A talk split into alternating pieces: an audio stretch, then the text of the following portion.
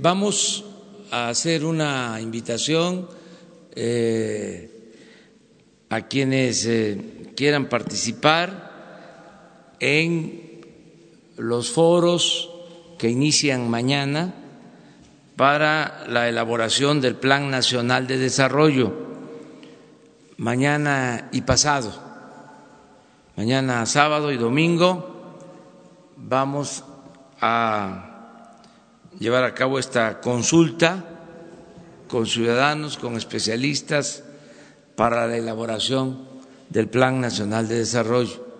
Es muy importante el que se lleve a cabo eh, esta consulta para definir entre todos el nuevo paradigma de desarrollo con bienestar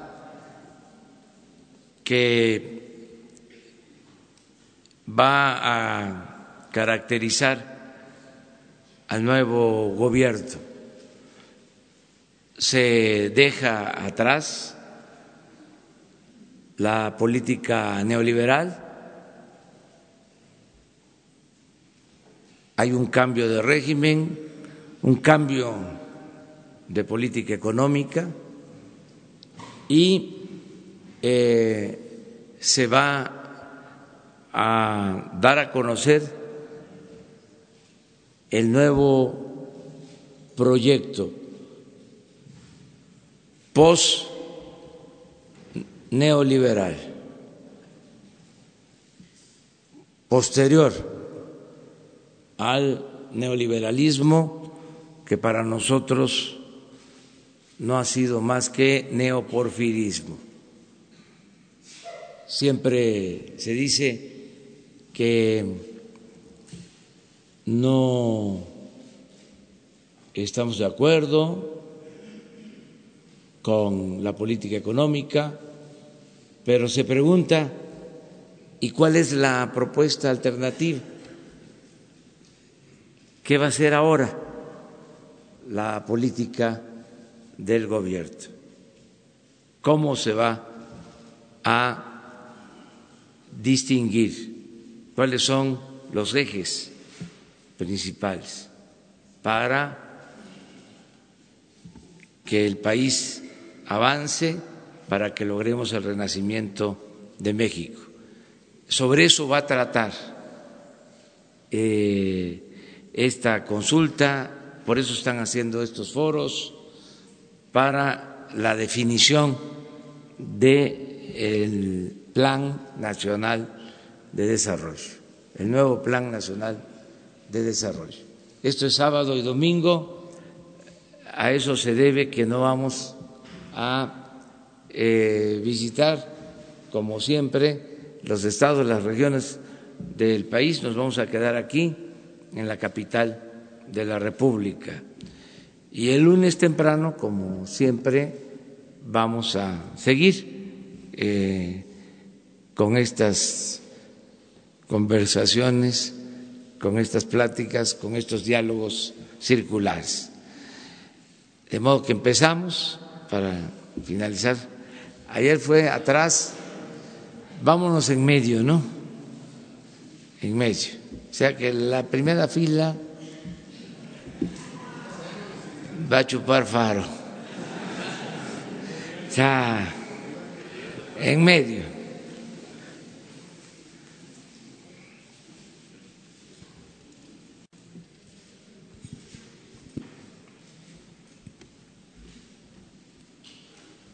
Gracias, presidente. Buenos días. Alfonso Bárcenas Telles, de Cadena Raza Radio 620. Preguntarle, presidente, en diferentes ocasiones usted ha comentado que no habrá intermediarios en las compras de gobierno federal. Sin embargo, el 80% de las reglas de operación contemplan intermediarios, como por ejemplo en la SEP, en la Secretaría de Bienestar. ¿Qué información tiene al respecto, presidente? Gracias. No van a haber este, intermediarios en la entrega de los fondos destinados a la gente, destinados a los ciudadanos. Todo se va a entregar de manera directa Hay, desde luego, obras, hay servicios que se tienen que realizar con empresas. Si se hace una carretera, por ejemplo, pues se tiene que hacer un contrato con una empresa, hay que licitar esa obra, pero todo lo que son apoyos para el bienestar se va a entregar de manera directa a los beneficiarios. Entonces, eh, esa es una indicación, ya existe una instrucción en este sentido. ¿no? Lo otro es que se va a evitar también la contratación de despachos para la elaboración de tareas que puedan realizar las instituciones del gobierno, que se puedan hacer con los trabajadores del gobierno, porque se había llegado al colmo de que el gobierno era una simple oficina de contratos. Existían las secretarías, las subsecretarías, las direcciones, las áreas, el personal, los técnicos, pero si se necesitaba algún proyecto, se contrataba afuera, con un despacho, aunque se pudiese hacer con los mismos servidores públicos. Entonces, todo eso se está eh, evitando. Si se requiere un proyecto, hasta arquitectónico, pues que sean los arquitectos del gobierno. Si se necesita producir un video, pues que sean los de comunicación social, son buenísimos. No la contratación del video, porque todo se contrataba.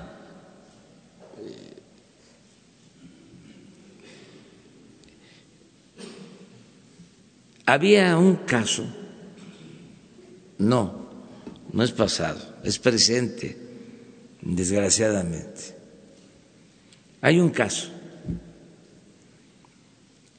este, surrealista, kafkiano. El gobierno contrataba y todavía este, lo sigue haciendo porque no se pueden cancelar de la noche a la mañana los contratos. Contrataba a 50 mil elementos de policías privadas para cuidar las instalaciones del gobierno.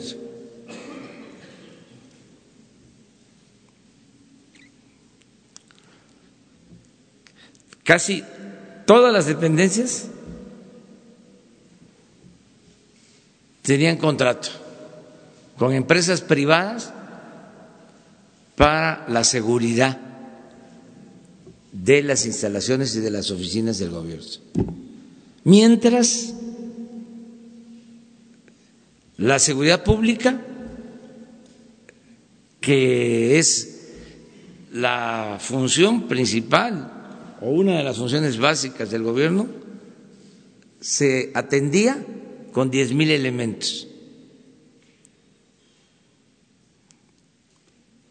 El estado eh, de indefensión de la gente era total, pero el gobierno sí estaba protegido,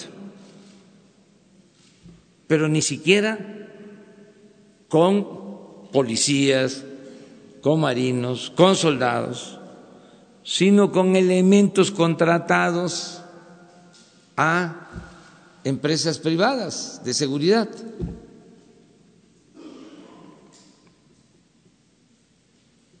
¿No les parece increíble?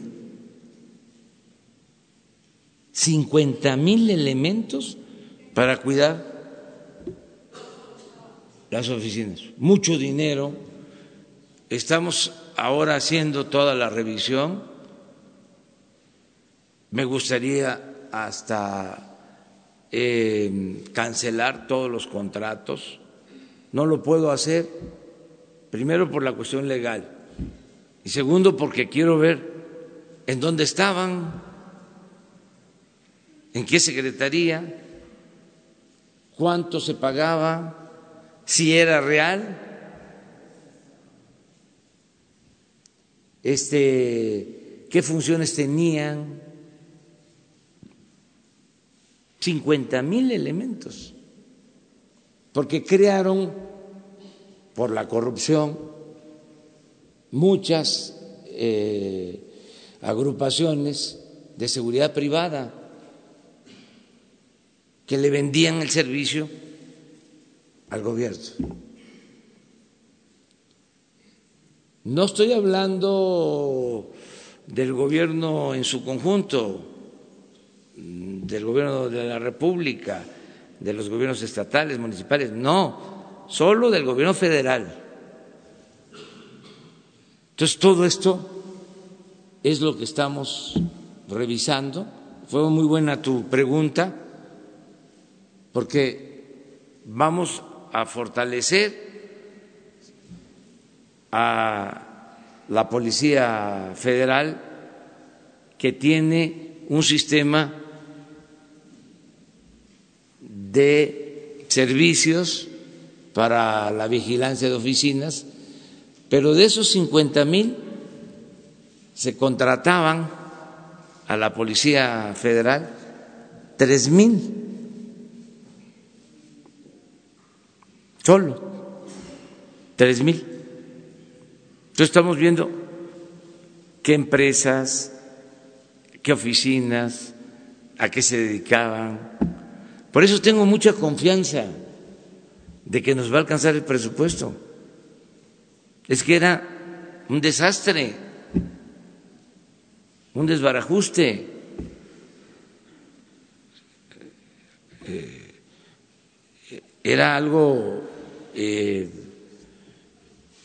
eh, de ineficiencia extrema, de no importarles. Entonces vamos a poner orden, que no haya intermediarios y que el gobierno haga su función. A ver, vamos allá. Buenos días, presidente Monserrat Vargas de Publimetro. Eh, ayer los diputados aprobaron la revocación de mandato y, bueno, opositores lo calificaron como una jugada tramposa para la reelección. Saber cuál es su postura. Y por otra parte, nos ha hablado acerca de una campaña contra el consumo de drogas. Si nos puede hablar un poco más al respecto y este, si, si usted piensa que con una simple campaña se puede erradicar el problema. Gracias. Bueno, eh, escuché el planteamiento que hicieron legisladores hablando de que era un ensayo de reelección. Mañana voy a poner aquí, el lunes, porque mañana no vamos a estar. El lunes voy a poner aquí este un compromiso de que no voy a reelegirme. Firmado. Tengo palabra. Lo que estimo más importante en mi vida es mi honestidad. Pero de todas maneras, voy a hacer ese compromiso público. Voy a decir de que soy partidario de la democracia, que estoy de acuerdo con la máxima del sufragio efectivo, no reelección, que soy maderista, que es uno de los hombres que más admiro que como se le ha denominado, eh, así le llamo, el apóstol de la democracia, y que no soy un ambicioso vulgar, que voy a servir, si lo decide el pueblo, seis años. Y que a finales del 2024 eh, termino mi mandato. Atentamente, ya saben quién.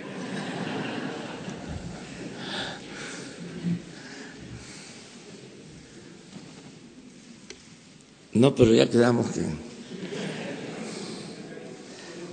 Vamos en medio. Pero el lunes, empezando la semana, la primera fila, y que no se muevan, ¿eh? Porque si no ya no tendría caso. No se puede. Sí. No, pero ya hacemos este acuerdo. Buenos días, presidente Siguatl Zúñiga de Grupo ASIR.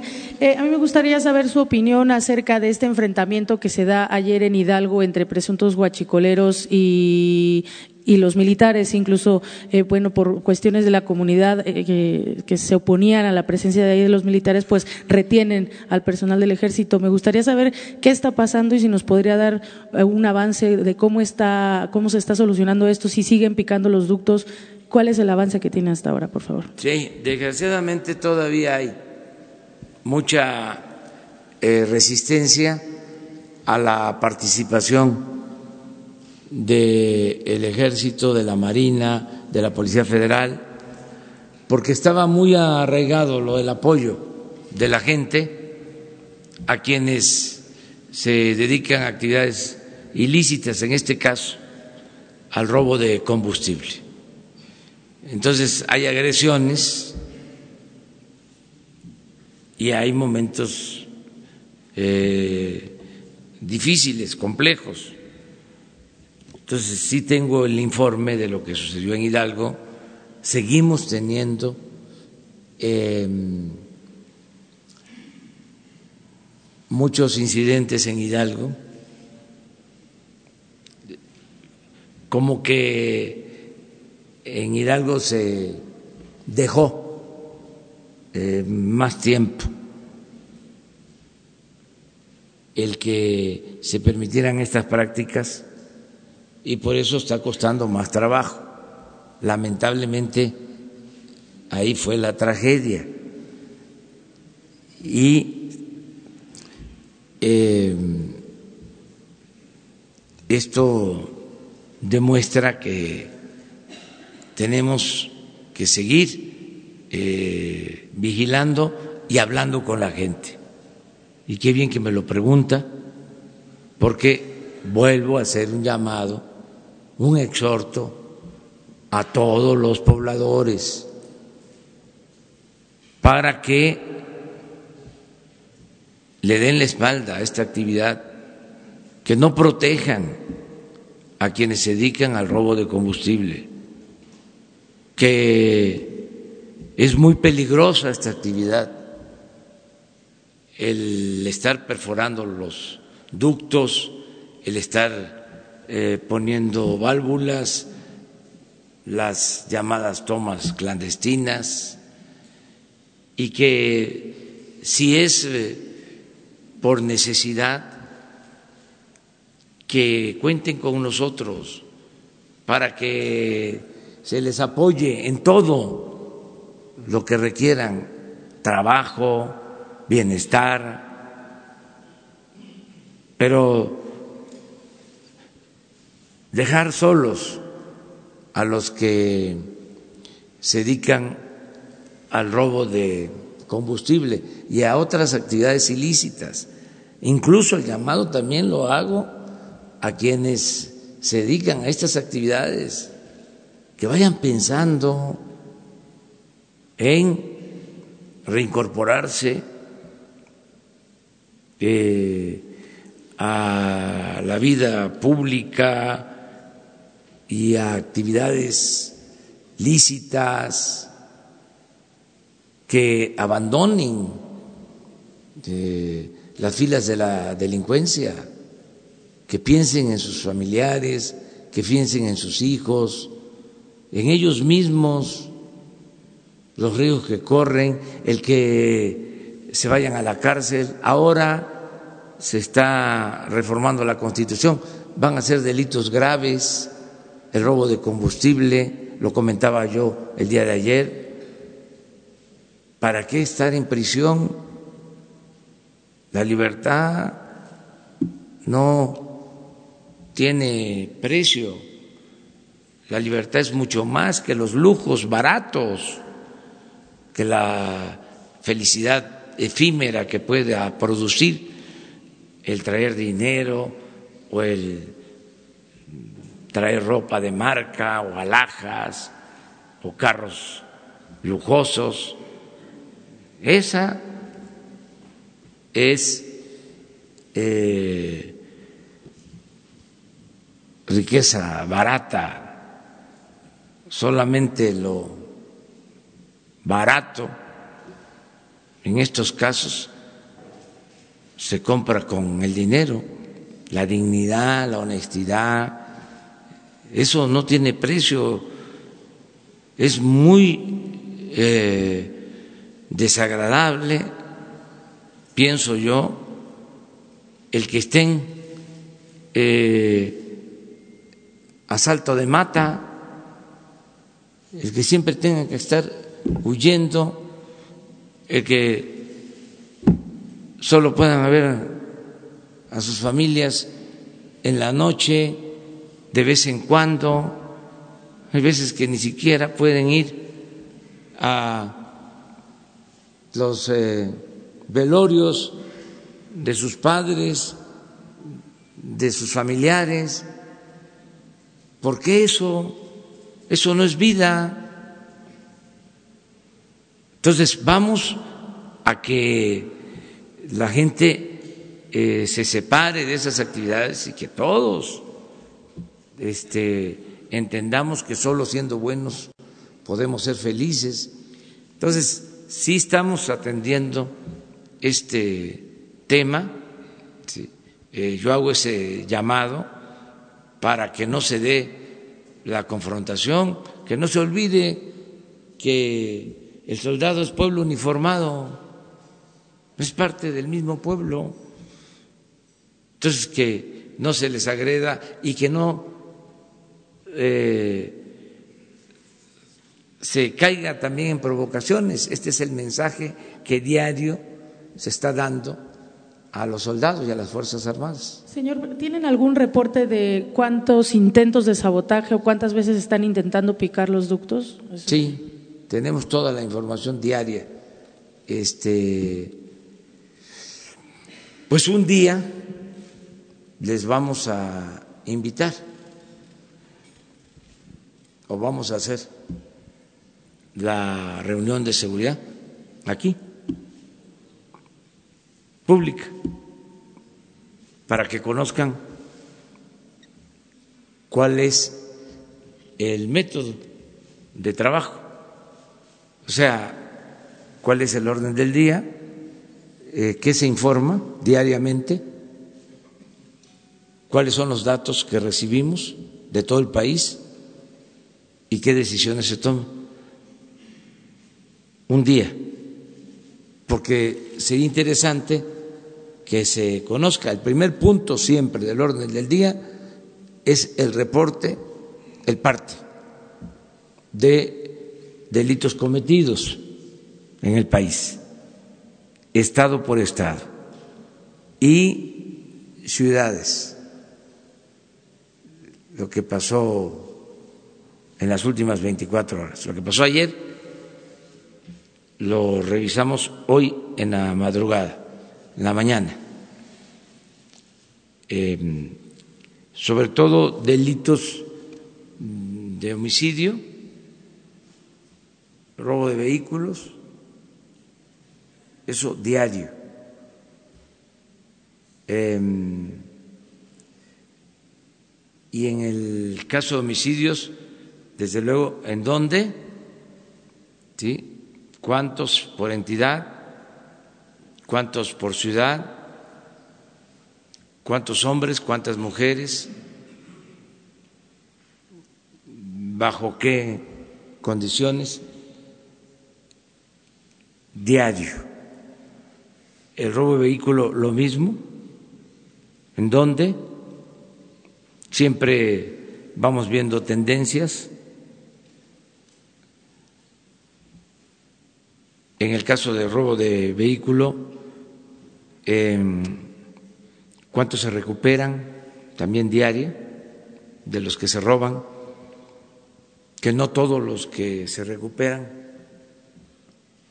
son por acciones de la policía o de las fuerzas de seguridad, sino porque los roban, eh, los utilizan para cometer algún delito y los dejan entonces, más que nada, son recuperados porque se encuentran este, en las calles, en las carreteras, en los caminos, pero ese es un registro. Esto se valora también con datos de las aseguradoras y tenemos una idea de cómo se llevan a cabo los robos Em, y también diario tenemos el reporte de las tomas clandestinas, en donde, em, y diario de lo que extraen de ductos, y diario eh, sabemos cuáles ductos están funcionando, cuáles este, son eh, bloqueados, saboteados, cuáles este, son pinchados para poner tomas clandestinas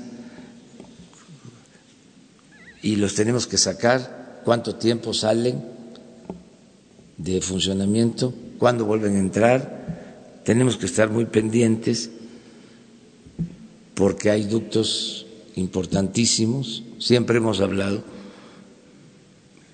por ejemplo, del ducto de Tuxpan a Azcapotzalco, transporta 160 mil barriles diarios de gasolinas para la Ciudad de México, para el Estado de México. De esos 160 mil, pues eh, consumimos nada más en lo que es la Ciudad de México, que incluye también municipios del Estado de México, alrededor de 140 mil barriles diarios. Entonces, mantener ese ducto es importantísimo. También tenemos informes sobre ya la operación de las pipas nuevas que ya están ayudando, ya tenemos eh, un margen, sabemos diariamente cuáles son los inventarios de gasolinas, de diésel, de turbocina, eh, cuántos barcos eh, están entrando con combustible diariamente eh, para que no nos falte el abasto. ¿Qué pasa con los migrantes? Ahora con el tema de los desaparecidos, migrantes, em, en fin, siempre hay trabajo, siempre hay mucho trabajo. Entonces, un día, este, o lo que podemos hacer es, para no hacerlo aquí, sería bueno para que la gente se, o se proyecta, se proyecta. Lo otro es invitarlos por grupos, este, mm, donde nos reunimos no es muy grande, pero sí pueden estar cinco cada determinado tiempo, que vayan a ver lo que hacemos.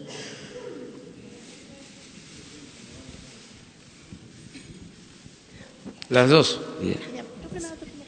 Eh, buenos días, Daniela Pastrana, de pie de página. Presidente, hay, ha habido en los últimos días, bueno, en las últimas semanas, una insistencia eh, de la comunidad de filósofos de México de que en toda esta discusión que, que ha habido eh, sobre la reforma educativa se presente, o se explicite el, el humanismo como un sello de este gobierno. Entonces yo quería preguntarle cuál es su posición sobre ese asunto. Claro que es una discusión legislativa, pero eh, eh, eh, quisiera saber cuál es la posición que tienen sobre esta petición que creo que ya le han hecho llegar varias cartas. Pues este, yo estoy totalmente de acuerdo en que se revisen los planes de estudio. Es un proceso lo tienen que hacer los especialistas, los pedagogos, pero sí debemos de eh, darle eh, su lugar al humanismo como tronco común. Ese es mi punto de vista, mi visión, que tengamos como tronco común del humanismo, no limitarnos a decir las ciencias sociales, el humanismo. Em, por ejemplo, que regrese el civismo. Yo estoy aquí, entre otras cosas, por mi maestro de civismo. Y muchos. En la secundaria llevábamos el libro El buen ciudadano, que era verde para primero, blanco para segundo y rojo para tercero. Y este un libro de texto y me ayudó mucho y mi maestro de civismo me abrió eh, mi interés por lo social con el civismo. Eh, en segundo de secundaria. Siempre lo he dicho, el maestro Lara Laguna, que todavía vive, mi maestro, que lo estimo mucho. Pero de mi generación, todos jovenazos, mujeres y hombres, recordamos esa materia Entonces, eh, quitan el civismo y hay ahí una asignatura este, faltante. Entonces, tenemos que ver los contenidos. Desde luego, es importantísimo el estudio de las matemáticas, es básico, tiene que ver con la ciencia, pero eh,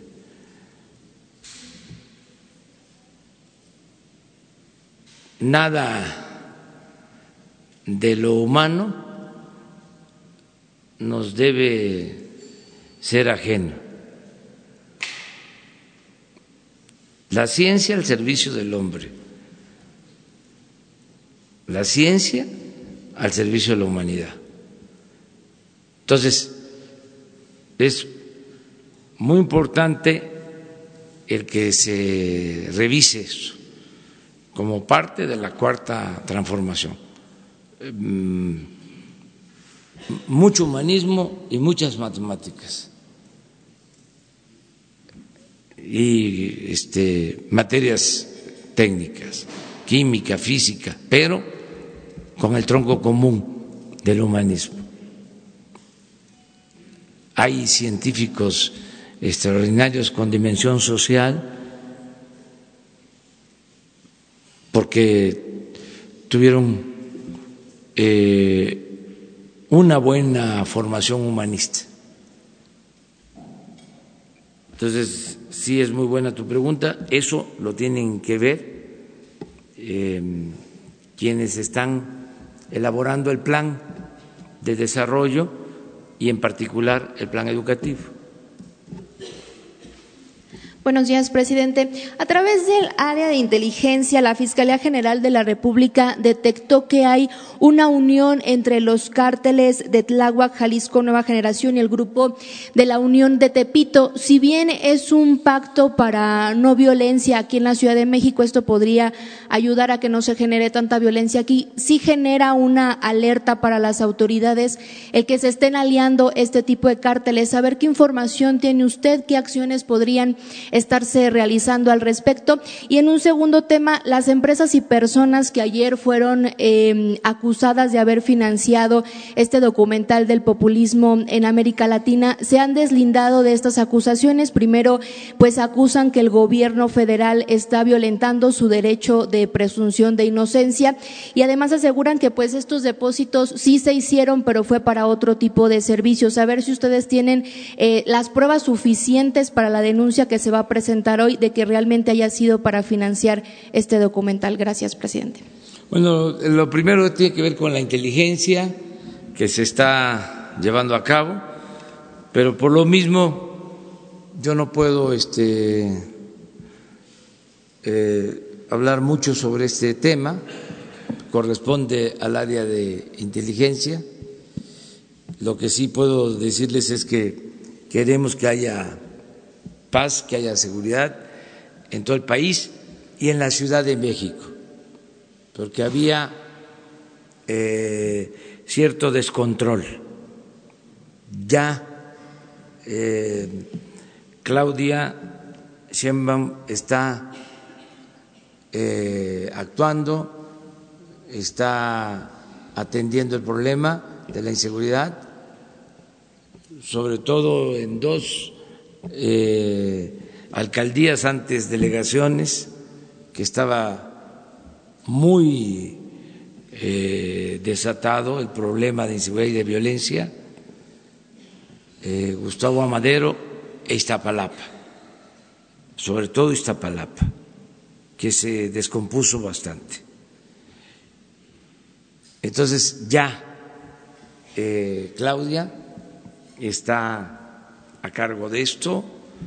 Eh, lo más importante, y además la felicito, porque se está eh, levantando temprano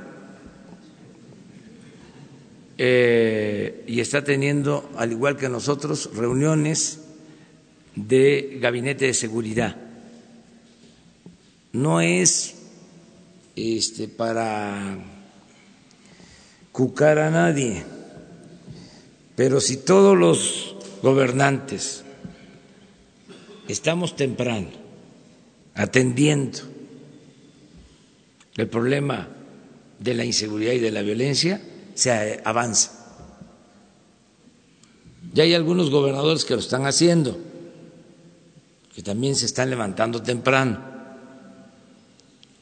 Pero en la medida que haya más autoridades que no deleguen este problema a otras eh, autoridades, sino que asuman ellos, los gobernadores, con todo respeto, los presidentes municipales, como algo fundamental.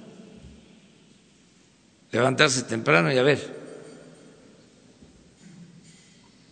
Cuántos robos a casa habitación, cuántos robos en el transporte, ¿sí? si hubo homicidios, robo de vehículo, algo que es muy lamentable, que duele mucho, los secuestros, que la gente sepa que el presidente municipal desde las seis de la mañana está reunido con su secretario de Seguridad Pública y con sus colaboradores. Que el gobernador está haciendo lo mismo. Y que el Palacio Nacional igual. Esto ayuda. No es que, a ver, eh, tenemos una reunión sobre seguridad cada semana, cada 15 días. Ahí nos reportan si pasa algo grave. Nos ponen en conocimiento, nos dan una tarjeta y ya. Si se atiende todos los días, si hay perseverancia, y si se trabaja en coordinación, se avanza, por muy difícil que esté el problema. Ya saben ustedes de que la suerte se reparte muy temprano, los pedacitos de suerte. Entonces, si temprano se atiende esto, se tiene suerte y la política eh, requiere de suerte. La suerte cuenta, pues, en política. No solo es la virtud, también la fortuna, la suerte. Entonces, en el caso de la Ciudad de México, pues para mí es una gran ayuda, eh, es este quitarme un poco de carga el que la jefe de gobierno esté atendiendo eh, este asunto. Eso es lo que puedo comentar. Ah, sobre el documental. Pues ya eh, la autoridad competente va a dar a conocer si son buenas las pruebas o no lo son, si hay sustento o no, quiénes son realmente los involucrados.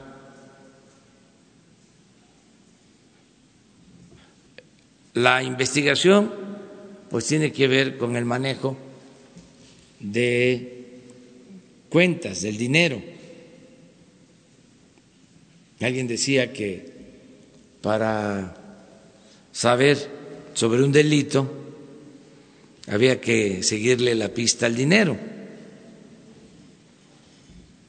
Pues eso es. ¿De quién eran las cuentas? ¿De dónde salía el dinero? ¿A dónde se iba?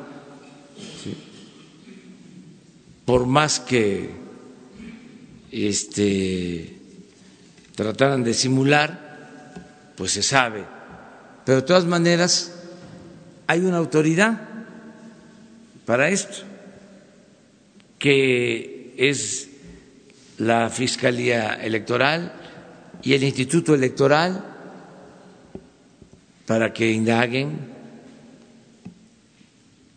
y se este, analice, se revise y sobre todo es en la idea de prevenir. ¿Se acuerdan que siempre he sostenido que justicia significa castigar?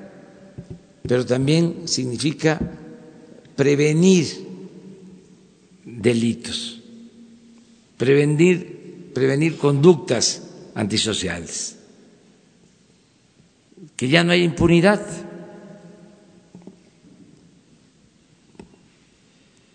Por eso se dio a conocer eh, esta información, que no es buscar pleito. Nosotros no nos vamos a, a pelear con nadie. Es nada más decir, esto estaba mal y hay muchos elementos. Nada más que yo ya no los puedo decir porque ya soy este, presidente, con, por respeto a la investidura, no me puedo meter a esas cosas, pero si se sabía de cómo este, se agrupaban, iban a, a tratar de convencer al presidente Peña para que ayudara en una alianza, que se unieran en contra de ya saben quién. Eso se dijo en su momento. Eso es de dominio público. Lo que pasa que pues este a veces se, se, olvidan las cosas, pero yo ya no puedo meterme a eso, yo ya estoy en otra cuestión. Yo lo que quiero nada más es que se sepa que todas esas trampas, triquiñuelas, que todas esas maniobras sucias, antidemocráticas, se van a desterrar. Se va a acabar con los fraudes electorales y se tiene que respetar la voluntad de los ciudadanos y tiene que haber elecciones limpias y libres y no al fraude electoral.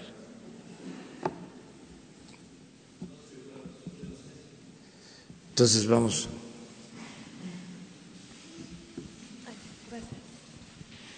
Eh, buenos días, Shareni Guzmán de la Silla Rota. Eh, señor presidente, eh, a mí me gustaría hacerle una pregunta en relación a algo eh, que eh, dijo Claudia Ruiz Massieu, presidenta del PRI, a la Silla Rota, justamente en relación a que a usted le pide, deman, perdón, le demanda respeto y no intromisión en, el proceso de selección del presidente del PRI, luego de que usted hiciera señalamientos en contra de uno de sus aspirantes, eh, José Narro. ¿Qué responde a esto? No, no me meto en eso, no. La verdad que este ni me pasa por la cabeza. No lo eh, tengo en mi pensamiento. O sea, no eh, me ocupo de eso, pero ni siquiera lo pienso. O sea, es mucha la imaginación de mis adversarios, pero no me meto en eso. No está en mis preocupaciones, en mis prioridades, en mis temas. Además, ¿qué me tengo yo que estar metiendo en la vida interna de un partido? ¿Qué gano con eso? Nada, nada más me desacredito, me eh, vuelvo indigno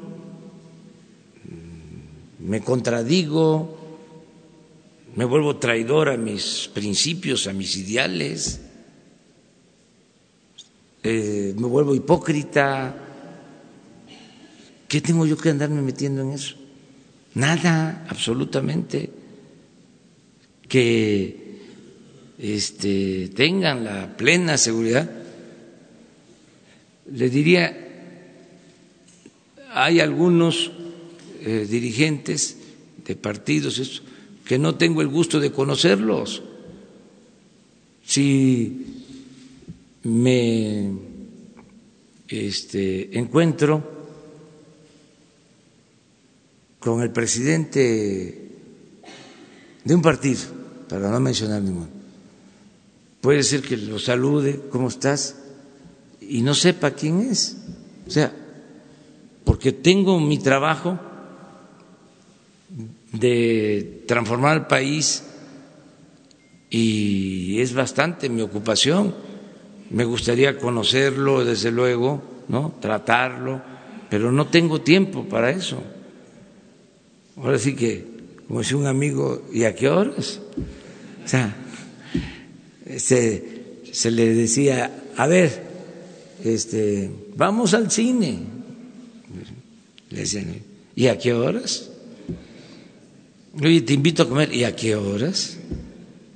O sea, no hay tiempo, pero entonces no existe eso.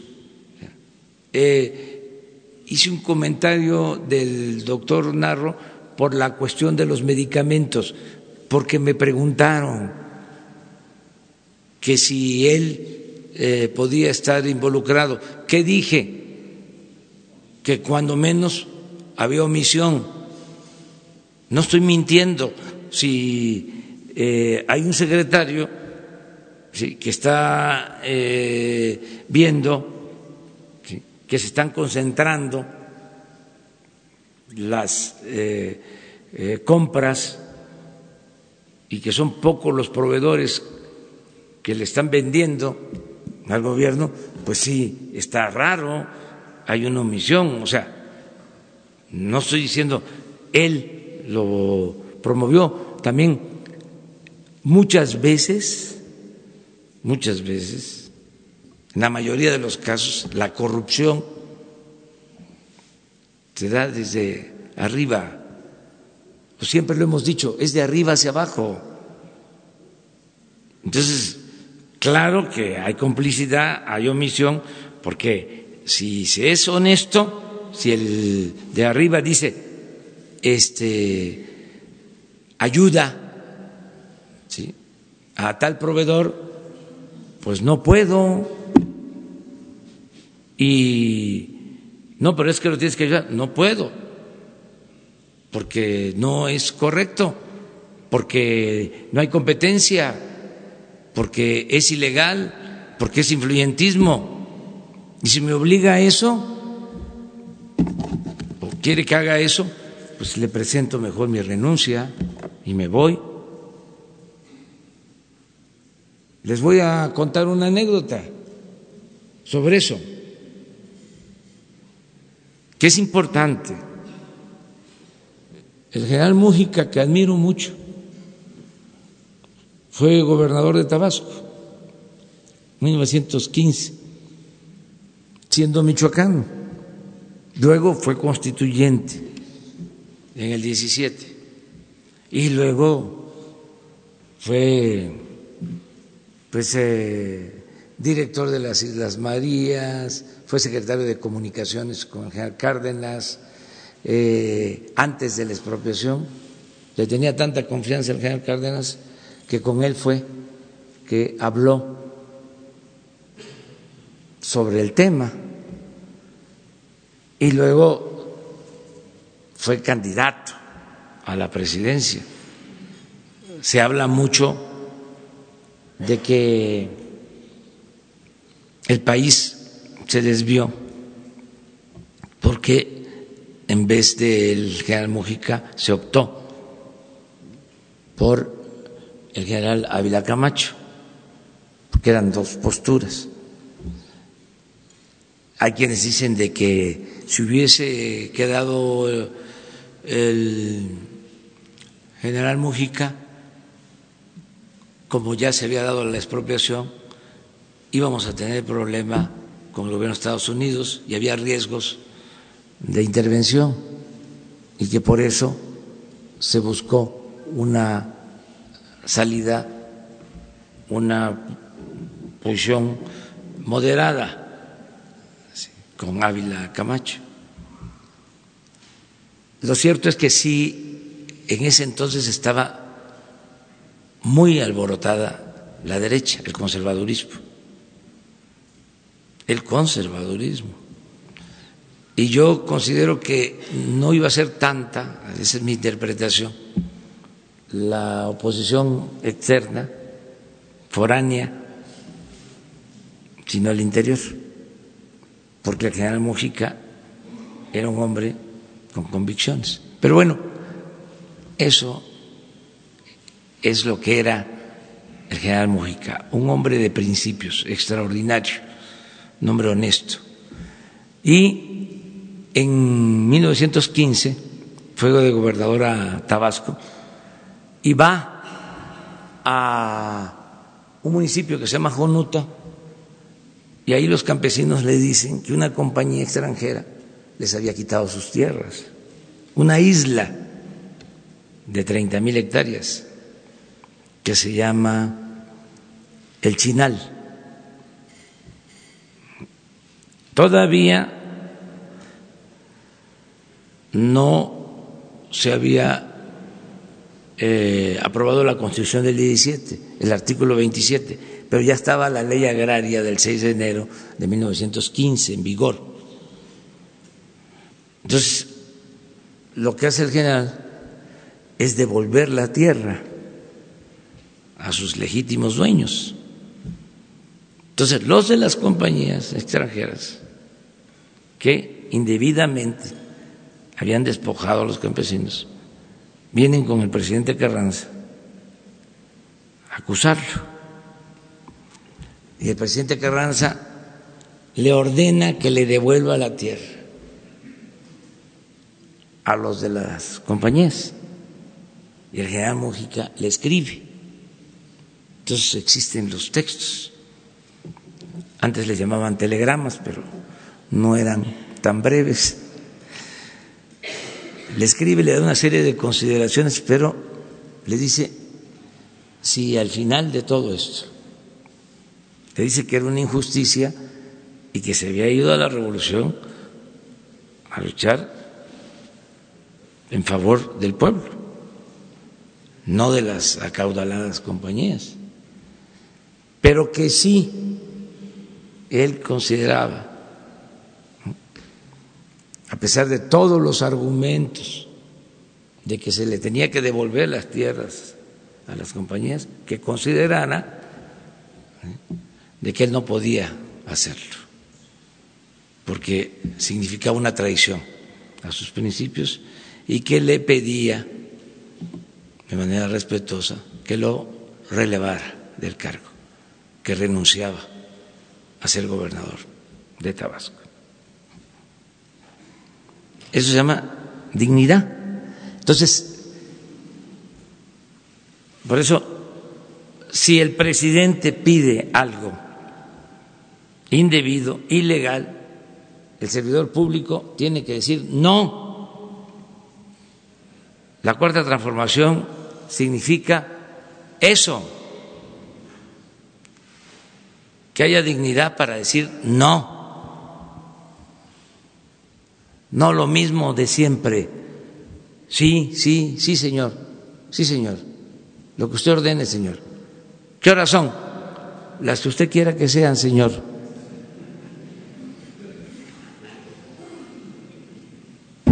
Que se vaya eso por un tubo.